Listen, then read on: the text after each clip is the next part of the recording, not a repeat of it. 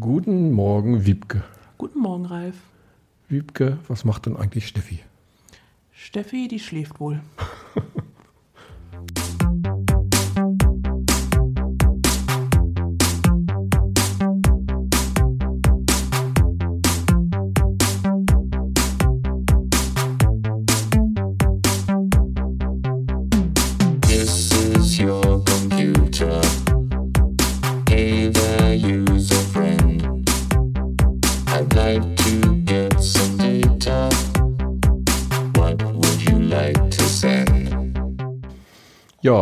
Steffi hatte ein bisschen Stress, oder?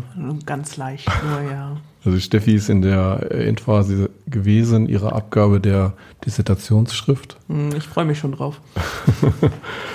Und Wiebke ähm, vertritt hier ganz tapfer.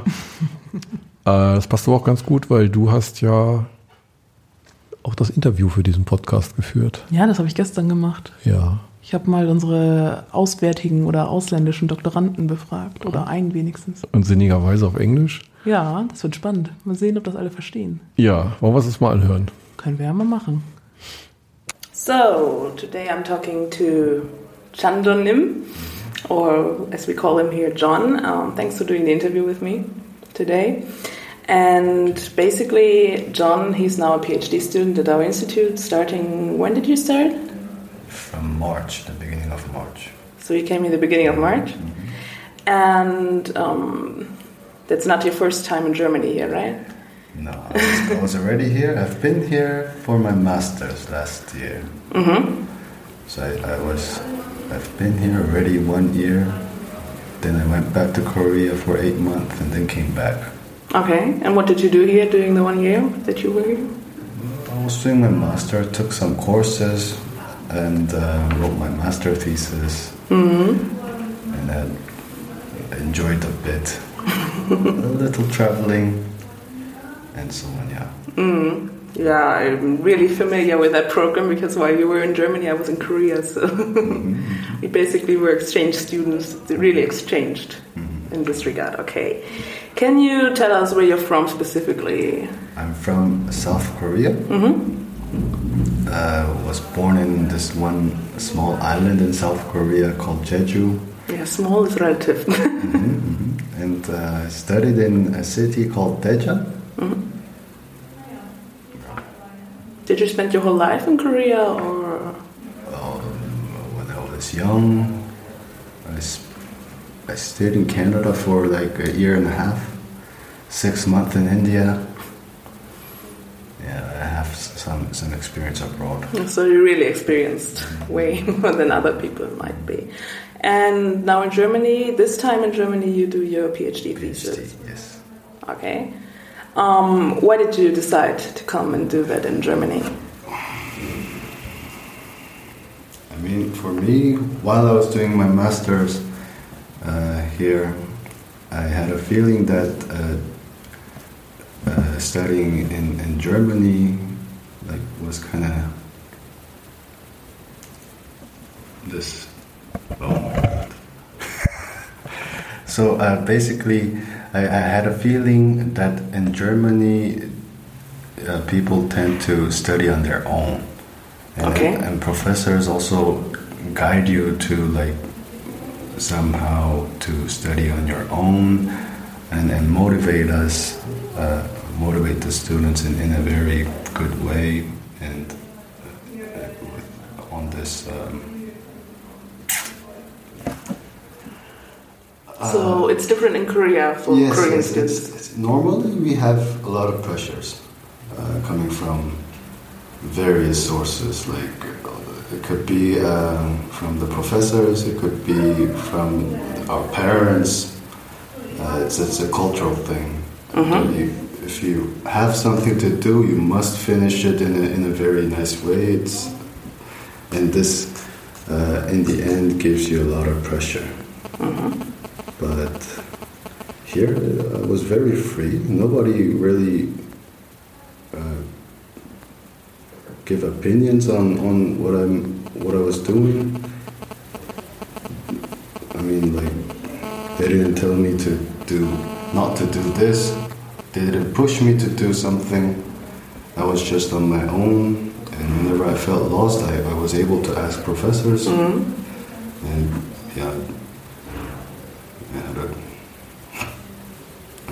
yeah, So you had fun writing your master thesis in that regard, or yes, yes, Yes, really? yes.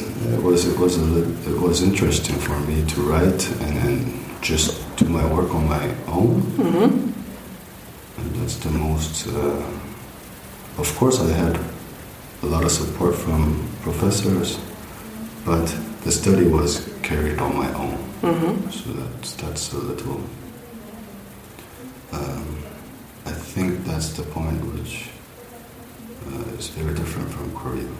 So in Korea, they don't have like this final thesis, like bachelor thesis, master thesis. It really depends on the on the, on the universities. It really depends on the professors. hmm but um, they they do have master thesis, but normally, in normally they also have bachelor thesis, but it is possible that you don't write bachelor thesis, you only write masters. hmm Uh, but master thesis is usually supervised by the professors, and not, not my not my professor, but um, from different school, different universities. You can write a master thesis or a bachelor thesis, but it depends on the professor, and then. Uh, and the program and the universities. But you're not supervised by your own professor, but by others, or No, no, I'm I am supervised. So normally the students are supervised by the the, the professors, which uh, who he or she is assigned to. hmm Uh, so you don't choose your professor; that you're assigned to one, or Normally, as far as I know, it's. Uh, I mean, for in my case, I was I, I had no options to, to to choose. okay, It was just one person. It was already fixed. in the bachelor. No, not not in the bachelor. I, I never wrote bachelor thesis. Yeah, but in the master, it's fixed by the Glomus program Yes, that yes. did. So. but it's similar to that because it's it's limited within the department. Oh. and and yeah normally when you write a thesis well what i heard from other other students from uh, other uh, universities they they say a lot of times professor interfere Okay. when writing a thesis like at one point uh, they say okay do do a stuff like maybe in two weeks they say to b stuff then so and so on but it, it really depends on the professors So, but your experience in Germany here was different. It was perfect. It was on my own. I had free. Um, I was able to do my stuff on my own. I just uh, got a help from professors. No interference. I mean, what I mean by uh, interference is like they didn't really tell me to do specifically in this direction. So it was more like when I had some, some problems to solve some problem, while I was writing a master thesis, there are always some problems. If I face one problem, then he tried to help to like uh, solve this problem. So you, uh, my professor was like, there are many many ways. He showed some some uh, directions. I mean, Mhm. that's that's the the whole part I really liked. hmm So yeah, so I, I, I was able to discover the, those stuff on my own. hmm And originally, when you did the program, the exchange program, Glomus, in Korea, how did you decide to join it? Well, uh, I got a huge influence by my father, from my father, Uh-huh. because he used to work in the IT field. And when I first heard about this program, I mean, it's in, it's in, I get, they advertise like um, to get a, a degree in, in Europe. And uh, in the perspective of Koreans, European uh, society is a very developed uh, society. So uh, Korea is Korea is also very developed Yes, now. yes, yes. Okay, so, so now Yeah. you're doing a PhD in Mhm, Germany. mhm. What do you do your doctoral thesis about? It's um, partially in the natural language processing, partially in the uh, in the deep learning, and well, the main thing is is the multilingual retrieval system using some techniques in natural language processing and also in uh, deep learning. Okay, so for what languages do you want to? Uh, English and Korean. ah, so maybe if you study more German, then you can also do it for German. Hopefully, hopefully, yeah. So, do you already know what you're gonna do exactly, or No, I'm still working on it at the moment. Mhm. I'm planning to hand in my proposal until the end of this year. hmm Then I would have this uh, um, clear uh, Mhm. uh, direction. Yeah, I know the feeling. so, um, how do you go on and deciding for a topic? How did you decide, basically, that you want to work in that direction? Well, I just had the interest in uh, machine learning. hmm When I when I when I first came to Germany, I saw a machine learning lecture, so I got very interested. With Professor Schmidt-Thieme? Yes, hmm I got very interested. I took that course, and uh, I felt that it's it's the topic is very interesting. I partially uh, used some algorithm in, in my master thesis, and I, I still felt that this topic is very interesting. Mhm. I mean, the, the, the algorithms in, in, in machine learning seemed very interesting to me, so I decided to continue expand some some more techniques um, to, to discover like um, some algorithms and some yeah I mean now it's used in, in many many fields and um, there are a lot of there's big potential in, in the usage of these algorithms hmm Okay, so you do deep learning and the natural language processing part. Why, why do you want to be? Why do you want it to be multilingual? What, what was your interest there? multilingual hmm moment, I'm, I'm looking at in the domain of patents, hmm and uh, the patents, the language usage in patents are very complicated and, and complex, and, and very long. Tends to be very long, so it's it's not really easy to uh, uh, translate the the languages in, in patents if you really don't know the domain. And uh, I mean, it's a, it's very nice to have have some kind of a system that could change the language automatically up to some extent, like, uh, and it could help the, the real experts in patent domains. So you want to change the language of the patents to make it easier to retrieve, or? Yes, okay? so it's it's like in the yeah Yeah. yeah. Okay. so that's why it's called multilingual retrieval uh, system. hmm Hmm. Okay. Um, so outside your uni- university life, you're now basically a student abroad here in Germany. So I want to ask you: um, Is there something that was really surprising the first time or next time you came to Germany? It was the animals. The animals. Yes. How? I could see the animals everywhere, like especially for dogs. Okay. In Korea, it's prohibited to have your pets inside buildings, inside bus transportation systems. Yeah. But here, I could see them anywhere.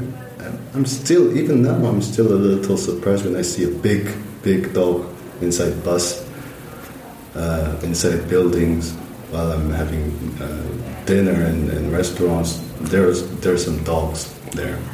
What restaurants do you go to?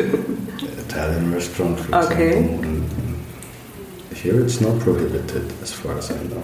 so you were surprised at first.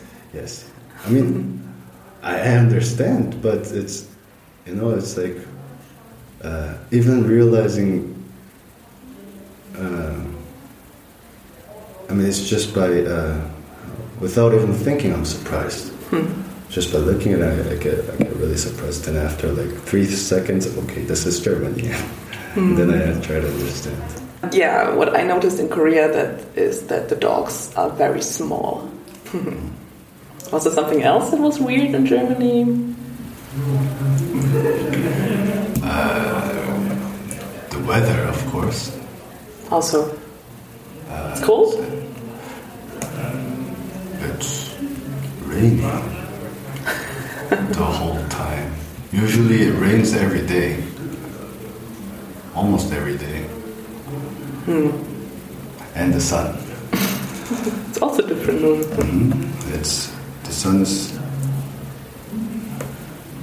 it goes down at after 10 during summer goes down um, at 4 o'clock during winter mm-hmm.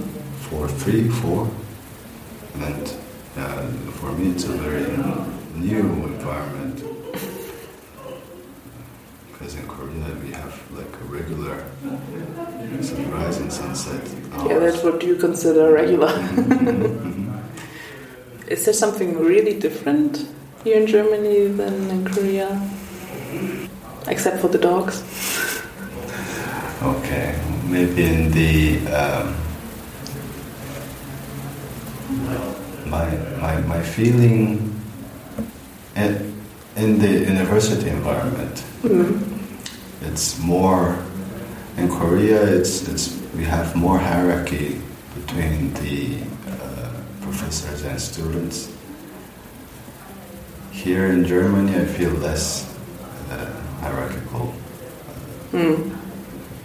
gaps between professors and students. And there's supposed to be some hierarchy. A little bit, a little bit. But still, it's it's the, the, the gap between uh, those hierarchies are much less than in Korea. so, for example, if you miss a class in Korea, can you just say, okay, today I don't want to attend the class? Or Oh, no, No? it's not possible. Why not? Normally, it's not possible. But this really depends on the professor. But normally, uh, it's not good to miss class. Why not? Do they take attendance? Or Yeah, usually yes. so if you miss too many classes, you. You, you just get kicked out from the class. Okay. And based on some professors, some professor doesn't even take doctor's notes. Okay. Because there are a lot of people who, who kind of took advantage of these doctor notes to, to, to, to, to miss classes and mm-hmm. yeah, they used it in the wrong way. But so you talked before, and I'm just remembering the pressure in university is still rather high sometimes. Mm-hmm. Is it the same as when you go to school in Korea? I mean, school is also a little bit different, I guess. School we have, oh, it's, it's, it's a big pressure. Really? Yes, uh, but that, but I cannot compare it with Germany because I don't know the German system well. But uh, it's a it's a very uh, it's, I would say it's a little harsh for those young people. I just remember there's this one big test once a year where they decide what university they can go to, right? And I just remember that on that day, every other people start working late. They have special buses. The police is Even controlling the there- traffic. Even the airplanes cannot uh, uh, land or or uh, depart. That seems crazy. Yeah. Because in the test there is this listening test, and during this time, no planes, no transportation, nothing is is. Uh, uh, so everything is is, is is prohibited. Okay, No sound at all. so the country stops basically. Yeah, basically for a few minutes. Yeah. ah, so the whole country takes it at the same time. Yes. Every city, every school. Yes. Okay. And depending on that grade, you can apply to universities. Yes. Okay. So also, I know there's the Sky Universities and Seoul, the, Yeah. the big four, four, Four, three. three, four, Four. four, Four, five. Maybe. So the very good university. Yes. Yes. That's. Oh, this is also very different. I just heard that the school life, when I compare it to my experience in Germany, when I went to school, like middle school, the equivalent, I would be home at 2 at the latest, 2 p.m. Oh, And I guess in Korea it's a little bit longer. yes. I heard a friend said, told me 2 a.m. would be. School hours are usually uh, starts from usually from eight in the morning till four or 5 hmm But then they go to the private schools, like private academies, uh, where they teach like uh, different, the same thing they they uh, teach in the schools, but but they go to this private schools till like um, 2 a.m., 1 1 a.m., 2 a.m. Oh, great. Then again, they go to school at 8 a.m.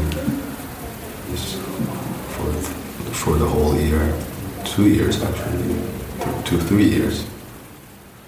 During, So- during high school, just for this one exam. So basically, people in Germany can't complain that they have too much work to do. Did you go to an academy or? Well, yes, mm-hmm. but frankly, I skipped a lot of classes. doesn't seem to um, worsen your performance in any way in university settings. So whatever. Um, okay, one last thing I want to ask you. yes. Um, considering that you have a lot of experience with growing abroad, um, is there something that really helped you planning your stay abroad, or do you think that it was the organization was good when you first came to Germany, that they helped you when you came arrived here, hmm or what do you think? Is there something that you want to suggest maybe can be done better, or what really helps when you're a foreign student who arrives in a different country in general? Um, You should know the language, maybe. That helps always. Yeah, the language always helps, but uh, I, I see the biggest error uh, which people tend to make when going abroad Mhm. is that they try to think, try to see the things as uh, a person saw it in his home country. Uh-huh. So if it's in the one is in the different country, if, say for me, if I'm in Germany, I have to, I cannot think in the Korean way anymore. Nothing works in Korean way here. Uh, you cannot help it. Uh, just have to get adapted to this uh, society, and it's the same for, for any country. I think. I think that's the most important. Just be there, get adapted. Uh, you know, So you have to leave your cultural bubble, basically. yes, yes, yes. That's also my experience when I was abroad. The first time in France, I was basically in a group of international students. Mhm. So we basically just stayed in this international setting, but not really French setting. In Korea, I had a lot of interaction with actually Korean students. I basically met no international students. So the experience was very different. So I agree with that. So, hmm. is there anything else you want to say, or no? I don't think so. Oh my God! Yeah. Okay. And thanks for doing it, and good luck with your thesis, Thank you. and good luck with your wedding soon. You will go Thank back you. to Korea soon, right? Thank you. Yeah, yeah. So, okay. Thanks for doing the interview. Ja, wie immer sehr, ho- sehr interessant. Besonders diese kulturellen Geschichten, oder? Ja, aber jetzt mit den John, wenn ich den interviewe, ist natürlich für mich auch cool, weil ich war ja in Korea, Ja. während er hier in Deutschland war. Ach so, echt? Kompletter Austausch. Hat, Okay. hat was. Ja, und du hast ja ihm gewisse Fragen gestellt, so von wegen, was denn da ganz anders ist als hier zum Beispiel. Ja, oder was ich auch. Wie ist denn das umgekehrt eigentlich? Wie war das bei dir? Oh, das ist ganz anders da, aber es ist schön da. Die Sonne ist anders, oder? ja, das wird auf jeden Fall. Also ich weiß nicht, ist auf jeden Fall relativ angenehm, nur wenn man da im Sommer ankommt, dann trifft man erstmal eine Wand. Sehr, Okay. sehr heiße und feuchte Luft. Also Hm. das ist gewöhnungsbedürftig. Und diese ähm, Regelmäßigkeit, die er nannte, bezüglich der, der Sonne, also die geht da einfach auch sehr schnell und regelmäßiger unter als hier. Mhm. Genau, ne? also das gibt nicht so viele Unterschiede zwischen Sommer und Winter. Mhm. Nicht ganz so extrem. Ich meine, hier, das haben er und Nushin jetzt schon einige Male festgestellt, wenn hier um 10 noch draußen hell ist, ist das relativ merkwürdig teilweise für die. Mhm. Mhm. Man merkt es aber nicht so, wenn man damit aufgewachsen ist. Ja, das ist schon interessant. Da gibt es ja auch immer wieder Untersuchungen darüber, wie das Wetter sich auf die Kultur ausgewirkt hat und so. Ne? Aber das wollen wir jetzt nicht vertiefen. Wir wollen das auch gar nicht zu lange in die äh, Länge ziehen, sondern kommen dann mal eben zu unseren zwei Ankündigungen, die wir haben. Du mal anfangen? Will ich anfangen? Okay, es gibt am 20. und am 21. Juli diesen Jahres am Bühler Campus im Neubau im Raum LN004 den Workshop Termvar, Workshop on Terminological Variation. Das ist ein Workshop mit internationalen Fachexperten aus den Bereichen Terminologie, Terminographie und Fachlexikographie, Computerlinguistik und Übersetzungswissenschaften. Ziel ist es dabei, die wissenschaftliche und die Nutzerperspektive in den Diskussionen um die fachsprachliche Variation miteinander zu verknüpfen. Bei Interesse reicht eine formlose oder formelle Anmeldung. Es gibt ein Formular und es wird sich über rege Teilnahme gefreut. Ja, das verlinken wir einfach in den Show Notes. Dann können Sie sich da gegebenenfalls noch anmelden. Ja, die zweite Ankündigung ist, am 15.07. ist äh, Stichtag für die Bewerbungen des Masters oder der Masterstudiengänge und insbesondere auch des Bachelors. Also wenn Ihre Nichten, Neffen, Bekannten, Freunde und so weiter noch auf der Suche nach einem schönen Studiengang sind, äh, ist das die Möglichkeit, sich da noch zu bewerben. Es sind auf jeden Fall noch Plätze frei nach der aktuellen Bewerberstatistik, die uns vorliegt.